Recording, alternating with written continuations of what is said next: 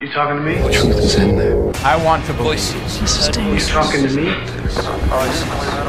Voices. Heard voices. President Kennedy died Conspiracy at theory. 1 p.m. Well, I'm the only one here. Here's Johnny. Por vezes, parece que as teorias da conspiração foram criadas com o único propósito de alimentar a sede criativa de Hollywood. São muitos os filmes que foram produzidos tendo como base uma dessas teorias. Tomemos como exemplo o filme de 2007 National Treasure Book of Secrets, protagonizado por Nicolas Cage e produzido para os estúdios de Disney por John Turteltaub. A narrativa centra-se em torno de um tesouro, claro, mas também de um livro que guarda todos os segredos do mundo. Supostamente, esse livro é guardado religiosamente por todos os presidentes norte-americanos e só eles conhecem o seu conteúdo, bem como o local onde é guardado. Pois bem, hoje vamos falar de um livro, não propriamente deste livro de todos os segredos, mas sim do livro azul, mais conhecido por Blue Book ou Project Blue Book. A observação de discos voadores foi desde sempre um tema tabu nos Estados Unidos e a sua existência negada pela administração central. Havia o receio que os avistamentos fossem testes da aviação soviética ou, ainda mais preocupante, seres inteligentes de outras galáxias.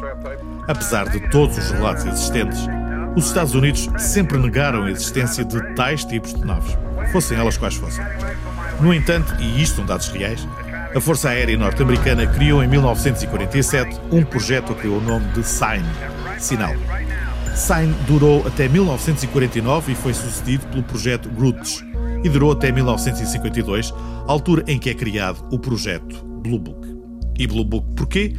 Simplesmente porque essa era a cor dos cadernos usados para a realização de testes na maior parte das universidades americanas.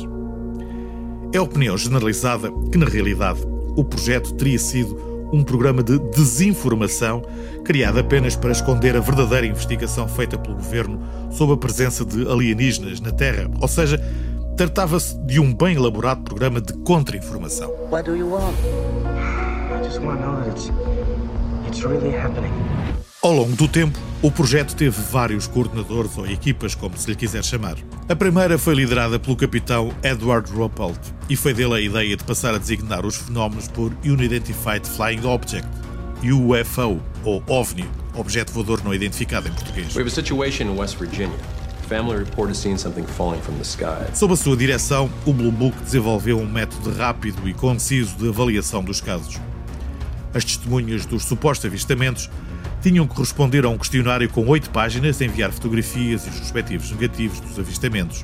Os investigadores analisavam o material e faziam entrevistas de campo.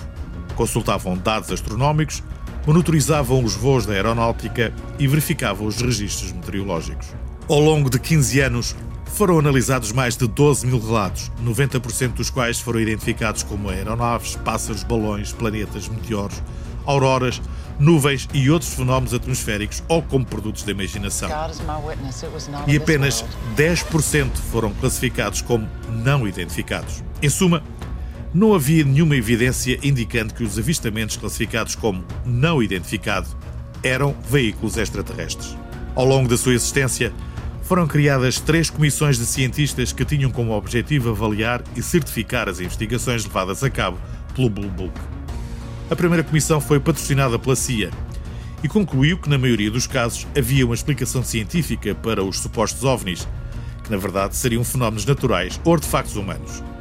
A segunda comissão chegou a um resultado parecido. No entanto, alguns cientistas, nomeadamente o meteorologista James McDonald e o astrofísico Joseph Alan Hynek, discordaram desta conclusão, tendo defendido que existiam fortes indícios da visita de extraterrestres ao nosso planeta.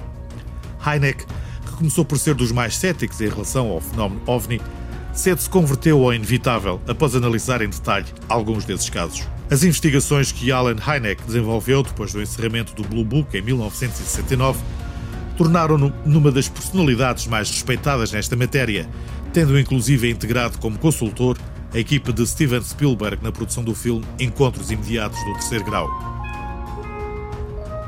Para muita gente, o fim do Project Blue Book iria diminuir o interesse pelo assunto OVNIs. No entanto, os relatos de avistamentos continuaram nas décadas seguintes e, em alguns casos com contornos espetaculares, para desespero de cientistas como Heineck, que sempre acharam que este tipo de histórias, muitas vezes sensacionalistas, poderiam abalar a credibilidade dos mais convictos ufólogos. Os relatos de avistamentos de ovnis foram arquivados e estão todos disponíveis sob a Lei da Liberdade de Informação. Mas os nomes e outras informações pessoais de todas as testemunhas foram ocultados. São mais de 130 mil as páginas que estão agora desclassificadas e que podem ser consultadas nos arquivos nacionais em Washington, D.C. Em 2019, David O'Larry produziu para o canal History uma série baseada no projeto e que se chama precisamente Project Blue Book. São 20 episódios divididos em duas temporadas e que têm como protagonistas Alan Hynek e o capitão Michael Quinn. A série está disponível nas principais plataformas de streaming e, tratando-se de uma obra de ficção, tem muitos aspectos que refletem a verdadeira história do Blue Book.